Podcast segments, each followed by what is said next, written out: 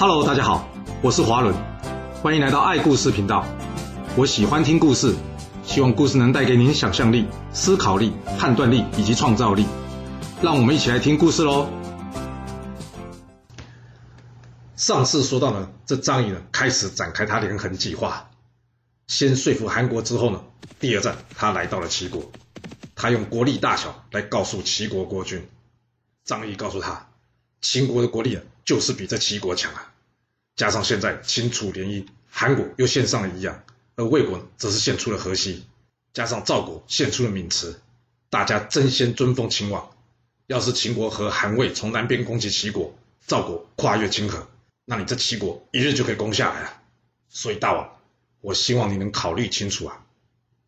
听到这，秦王该怎么回答张仪呢？你都带着一堆人想来群殴我了，我能跟你说什么呢？所以秦王起身跟张仪说：“哎呀，您说的对啊，我隐居在东海都不知道天下大事，还好有先生您为我解说，我齐国呢就按照您的意思，也尊奉秦国吧。”其实齐闵王没说出口的是，我齐国刚刚在蒲上之战元气大伤，现在你说什么都好了，只要不要来找我齐国麻烦就可以了。反正这种事又不是说不能翻脸不认人的。就这样，张仪顺利的说服齐国，表面上要尊奉秦国。离开齐国之后，张仪前往下一站，哪里？赵国。张仪打开天窗说亮话，直接告诉赵武灵王说。啊赵国当初搞合纵，让秦国十五年无法东出函谷关，这两国结怨已深啊！你看这苏秦，搞得最后帮燕国当间谍，被齐国车裂。当初赵国听苏秦建议共同抗秦这件事，我就不再多说了。您也知道，这不是正确的策略啊！我刚刚从齐国过来，齐国已经同意尊奉秦国了，这就等于赵国失去了右手。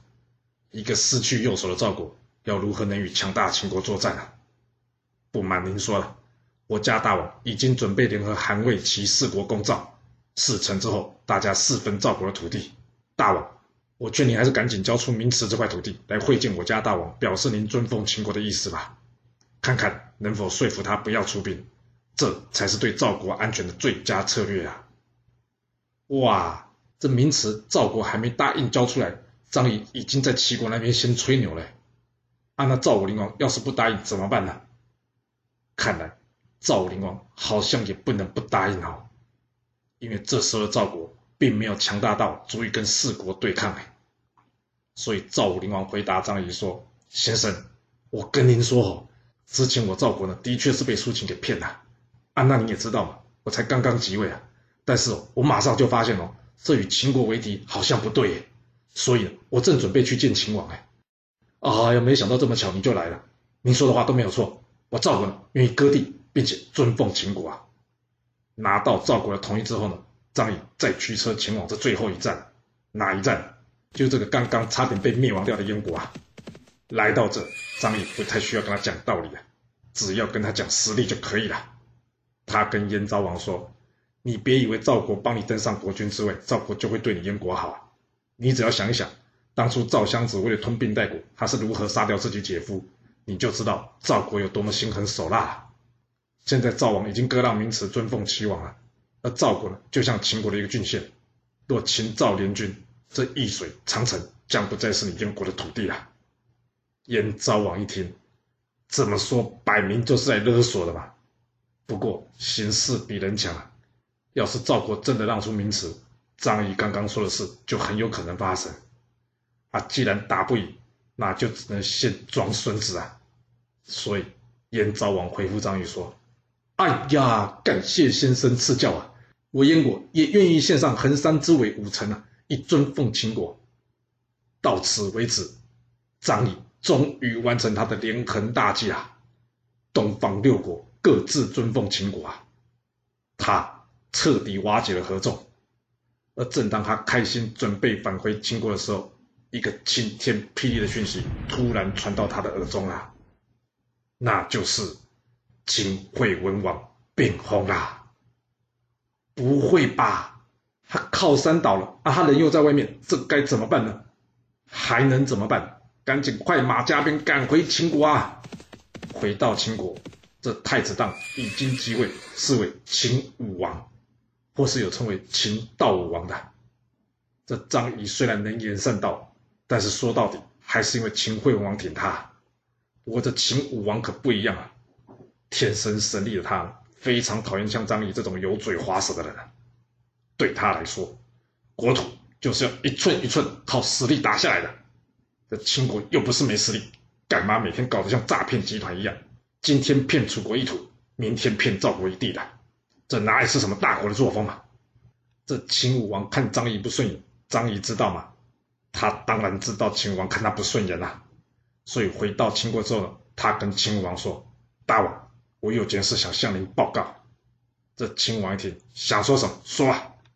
这张仪接着说：“大王，我这次出使列国。”我看得出来，秦王很恨我张仪。一则是呢，我破坏齐楚联盟，让他吞不下燕国；二则是我秦军在蒲上大败齐军，导致齐国国力重创。现在他又在我要挟之下，西面尊奉我秦国。我听到的消息是，他曾经私下放话跟人家说，张仪在哪，他就要去攻打哪一国。而我是这么想的：要是我去魏国，这秦王必定会出兵攻打魏国。一旦齐魏交战，双方自顾不暇，这时候我秦军就可以攻打韩国的山川，并出函谷关，这样就可以威慑周天子，逼他交出九鼎。之后，我们在数落周天子的罪状之后，来个挟天子以令天下，成为这天下真正的王，这才对秦国最有益的事啊！啊，附带一提，这周王城很漂亮哎。秦武王一听，嗯，成为天下真正的王。还有这周王城很漂亮，哎，有点意思哦。哎，那张仪，那你的建议是什么？张仪说：“大王，你只要罢黜我，然后将我赶去魏国就可以了。”这秦武王原先就不喜欢张仪的，但不管怎么说，张仪还算是前朝功臣嘛，他也不想一上台就闹个杀功臣的恶名了。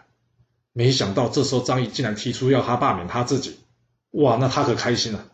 于是他二话不说，立刻罢黜张仪。并且用三十台车好好的送张仪以及魏章离开这秦国了。啊，那魏哀王会接纳张仪吗？干嘛不接纳？张仪可是他派去秦国的内应呢。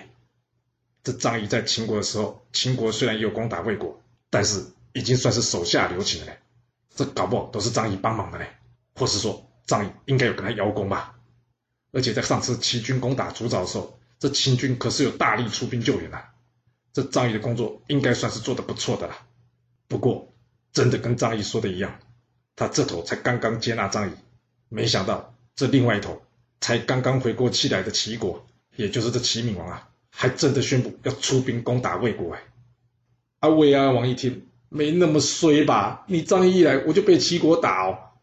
这张仪告诉魏安王说：“大王，你别担心了啦，我只要找个人去齐国啊，跟齐闵王说几句话，这齐国是不来攻打魏国的。”真的假的？你在秦国很能说，是因为有秦国这个很强的靠山呢。来到我魏国，就凭你这张嘴，你能变出个什么东西啊？我很怀疑耶。那就看看齐闵王最后有没有撤军啊？噔噔，答案揭晓啊！齐闵王真的撤军嘞！哇，有没有那么行啊？他真的说服齐闵王嘞？啊，这张仪是怎么做到的？张仪在听到齐国出兵的消息之后。他马上找来这冯喜啊，假扮是楚国人，然后呢，去面见这齐王啊。那见到齐王，该说什么呢？不用任何计策以及任何伪装，这冯喜呢，只是老老实实的把之前张仪跟秦王说的话呢，一字不差的说一遍给这齐闵王听。那齐闵王一听，有没有搞错啊？你张仪想故意引发我齐魏的争执，让秦王去挟天子以令天下？哦，那我要是出兵，不是等于帮你忙吗？去，我才没那么傻去帮你这个忙呢。你秦国要去打韩国，那你就自己努力吧。我齐国可不想帮忙呢。就这样，齐国撤军了。哦，这魏哀王可把张仪当做神了，厉害！真的只靠一张嘴就说服齐国撤军呢。而一年之后，这个穿梭在列强之中与苏秦齐名的纵横家张仪，最后也敌不过岁月的摧残，走向他人生的终点，结束了他传奇的一生啊。这同为纵横家的景春啊。曾对孟子说过：“公孙衍、张仪，岂不成大丈夫哉？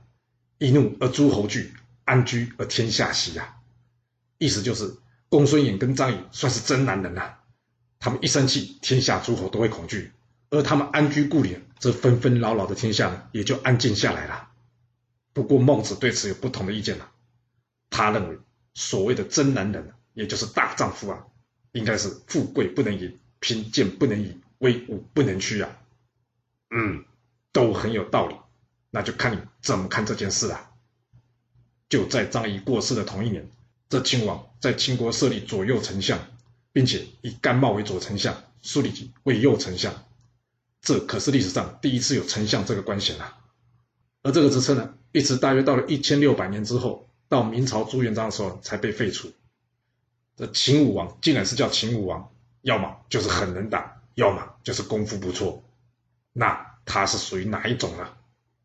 他一上任之后，立刻重用勇士吴霍、人比还有孟说。据说这三人都是力大无穷的勇士，嗯，听起来这秦王应该也是个功夫不错、力大无穷的人吧？要不然他怎么会欣赏这些人呢？没错，他自己也是个力大无穷的勇士。嗯，听到这，有没有想起春秋时哪一个国君跟他很像啊？没错，就是这个设立龙虎诀的齐庄公啊！啊，他俩的下场会不一样吗？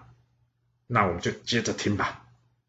秦王上任之后呢，在他赶走张仪去魏国之前呢、因为蜀国与义渠接连发生叛乱，所以呢，他先是让甘茂率兵去平定蜀，彻底的将蜀国归属于秦国，再来把这个魏国的魏哀王请到临近来，大家开个会，他先安定后方，接下来出兵攻打义渠啊，这一时之间还算威风啊。一天，这秦王找来甘茂跟他说：“哎，我曾经听张仪说啊。”这周天子王城非常的富丽堂皇哎，啊，我想说，要是我能有机会去看一下，就算死也值得嘞。甘茂一听，哇塞，老板都当着我面前许愿了，我能不完成他吗？这甘茂回答秦王说：“大王，若想要通过山川郡进入王城，那就必须先攻下韩国的宜阳。这样吧，大王，你让我先出使魏赵两国，我来负责说服他们共同出兵攻打韩国。”秦武王一听，漂亮。我就喜欢你这种人，废话少，抓重点，说吧，你需要准备什么东西？甘茂说：“大王，这要带的伴手礼了，我来处理就好。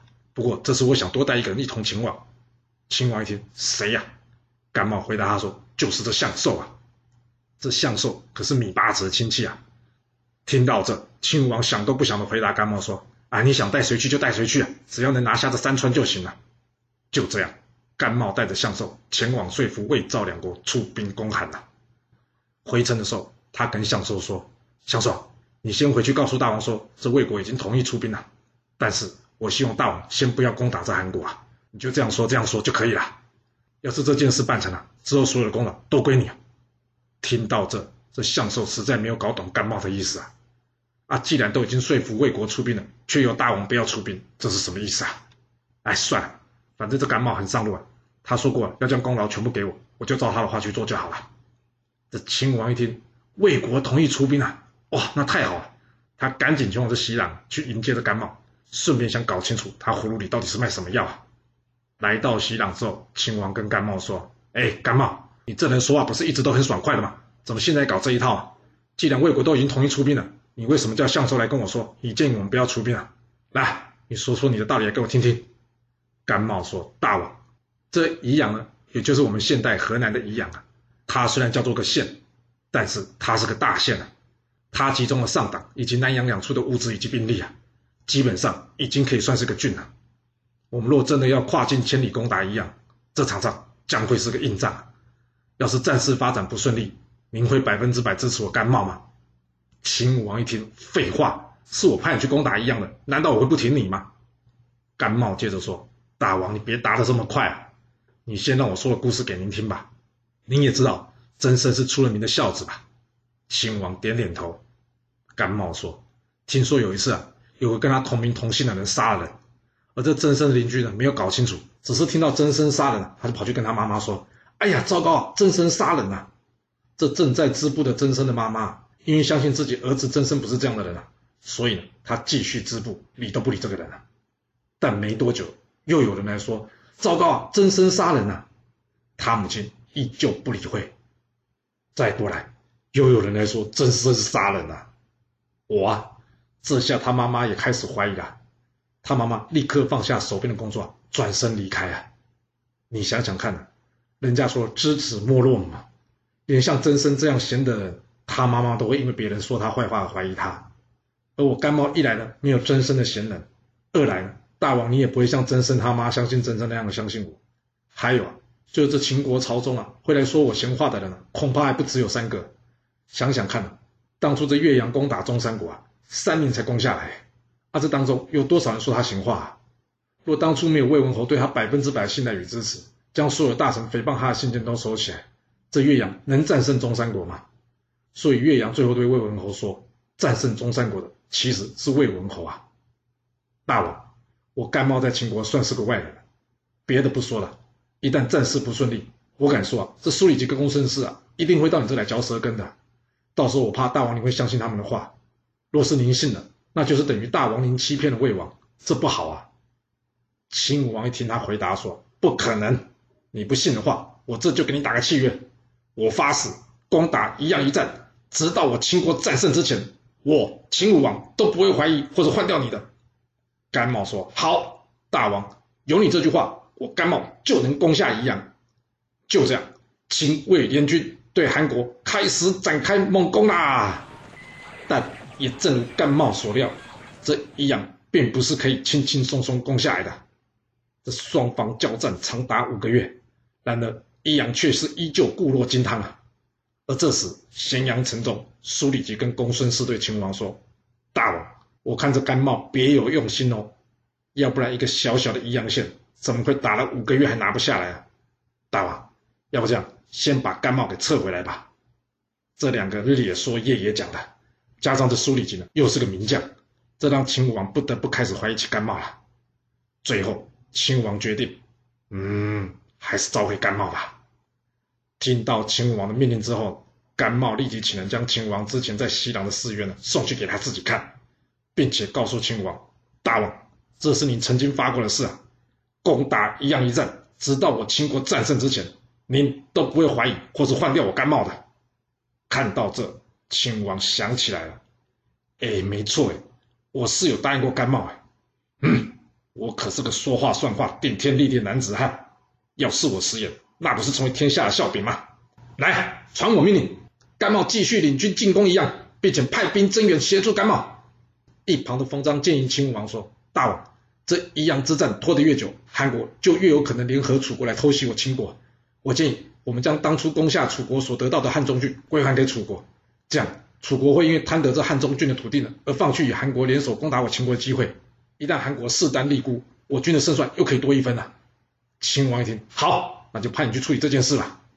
就这样，感冒的秦军与魏国联军，最后攻破一样，斩杀韩军六万人，并且夺取武税，在此建筑城池。战后，韩襄王派出公仲迟，也就是我们之前说韩宣惠王时代主张与秦国友好那位公仲啊。他派公仲迟到秦国请求停战，嗯，这招要学起来。这小国就是要保持弹性。这国军下面有亲齐派的，有亲秦派的，更有亲楚派的。这样一旦有事，就可以依据不同的需求而派出适合的使者，调整对外的策略啊，也不至于全部押宝一家，可以避免大哥们突然变脸的风险。这亲王在接受韩国请平的邀请之后，哈哈，他这下开心啦。他开心的不是攻下宜阳了，而是他终于可以去周天子王城观光啦。这秦武王派苏里吉呢，先率领百乘兵车前去开路。而这周赧王一听秦武王要来啊，他赶紧派出士兵列队欢迎啊，搞得好像是秦武王才是天下共主一样。这秦武王跟周赧王说：“嗯，这王城的确跟张仪说的一样，非常的富丽堂皇哎。啊，对了，我听说您有九个鼎啊。”那是从大禹时代留下来的，可以让我参观参观看吗？能说不行吗？你是有带兵来的，说不行，你会不会就动家伙了？所谓形势比人强，这周南王就算再不愿意，也只能无奈同意秦武王这个无理的要求啊。